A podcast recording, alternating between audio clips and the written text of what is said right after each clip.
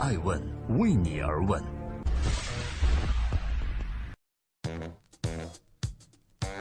Hello，大家好，二零一七年的十一月二十九日，今天是星期三，欢迎聆听守候爱问每日人物，我是爱成，记录时代人物，探索创新创富，欢迎各位关注二零一七爱问人物顶级峰会及爱问人物预见未来电视论坛，聚焦十大行业的未来。史上最有趣的财经辩论大赛，二零一七年十二月二十日，我们在北京，欢迎您通过艾问的官网和官微报名参加，我们不见不散。今天是我们播出的第六百六十六期，每天晚上九点半，欢迎您聆听守候在艾问官微和官网身边。在我专访的很多顶级创业者、投资人和企业家中啊，每一个年龄层都有我特别钦佩的。如果要说到八零后，我最钦佩的莫过于程维和张一鸣。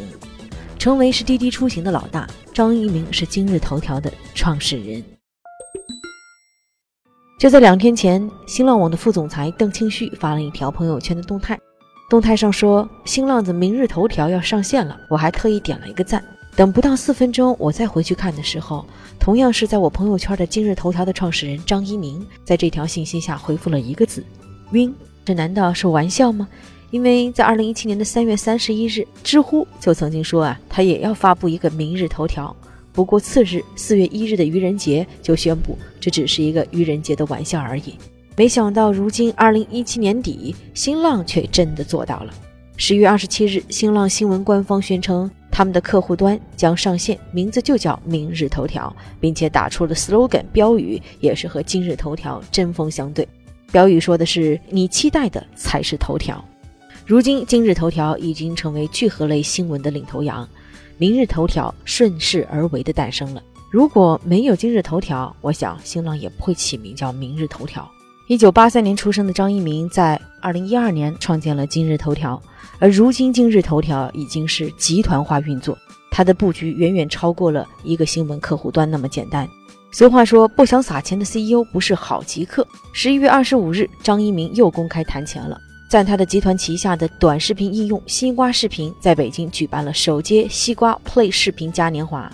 张一鸣在会上说：“西瓜视频将拿出二十亿，帮助西瓜视频的创作者变现。我们希望的是所有作者有钱赚，头部作者赚大钱。”以上的表述可以看出张一鸣是性情中人。今天爱问每日人物之张一鸣，你究竟是如何炼成的？张一鸣一路走来，其中他冒险的性格尤为引人注意。那么他的冒险性格是从何而来呢？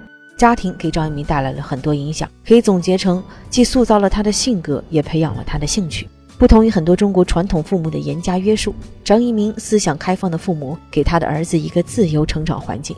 从小，一鸣就可以按照自己的选择做出很多事儿。得益于此，张一鸣成了一个比较随心、追求实现自我价值的孩子。如果说性格是环境塑造，兴趣则是被潜移默化影响而成。张一鸣的父母不爱讨论家长里短，讨论的话题往往是围绕着家里的谁的朋友又在国外啊搞了一个发明创造或者某项技术，做出了什么产品让人关注。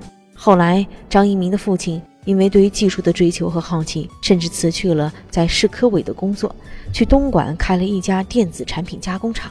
成长环境和父母影响的双效果下，在张一鸣中学阶段开始显现。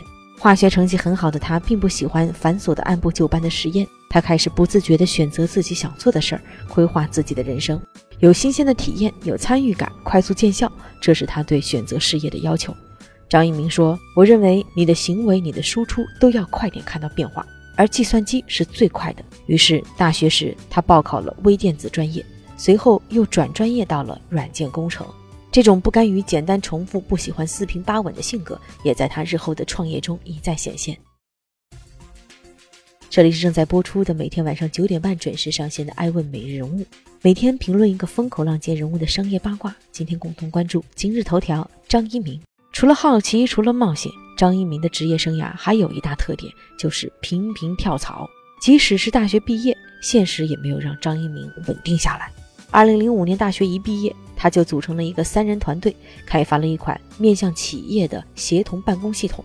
但后来因为产品的市场定位失误，导致创业失败。要知道，二零零五年的时候，协同办公在中国根本还没有发展起来。这次创业经历让张一鸣突然意识到，在互联网创业需要找到一个正确方向。二零零六年二月份，张一鸣进入了旅游搜索网站酷讯。作为酷讯的第一个工程师，他全面负责酷讯的搜索研发。在这家互联网公司工作时，他曾经想订一张回家的火车票，但那个时候如果去火车站买票是非常艰难的，网上购票呢，则需要不断刷新等待。于是，有购票需求又不想花时间找黄牛的张一鸣，花了一个小时写出了一个小程序，让网站机器定时自动帮他搜索。一旦有了搜索结果，就短信通知他。在写完这个程序不到半小时后，张一鸣收到了确认短信的提示，成功购票。这个小小的实验让张一鸣一直思考如何更有效地捕捉需求，定位关键信息。加入酷讯一年后，张一鸣成了技术高级经理。最终担任起了技术委员会的主席。成为管理者之后，技术出身的张一鸣很想学习大公司的管理方法，于是，在2008年离开酷讯去了微软。在微软时，他每天只需要工作三个小时，改改模块。这对于向往自由和刺激的他，自然太过无聊，只待了半年便离开了。这段时间，他对翻书兴趣很足，比如说《Seven Habits of Highly Effective People》高效能人士的七个习惯。另外还有一本日本企业家稻盛和夫的代表作《活法》，以及中国作品《少有人走的路》，都是张一鸣特别推崇的书目。二零零八年八月份，张一鸣以技术合伙人的身份加入到了王兴的团队。在运营饭否这家公司时，张一鸣发现了各种噪音信息对于用户体验的影响。于是，在年底，他通过研究推特的相关技术，做了一些基于饭否的信息挖掘应用，也就是今天今日头条的前身了。当王兴的饭否被关闭，张一鸣拿到了海纳亚洲的资本，建立了房产信息网站九九房。在这个过程中，他发现个性化信息推荐在手机上的需求很大，于是2001年他辞去九九房的 CEO 职位，在2012年初筹备今日头条，直至今日。在今日头条，他终于实现了自己多年的厚积薄发，融合了自己对创业方向、受众需求和移动互联网热点的理解。并用他开发的挖掘技术集中体现出来，这就是今天的今日头条。今日头条的运作原理是：系统首先会采集海量的信息，然后通过数据挖掘分析出每时每刻最热门、最值得用户关注的资讯，然后呢，推荐引擎会根据用户以往获取信息的情况建立起个人用户模型，两者一结合，就能智能的为用户推荐个性化的信息了。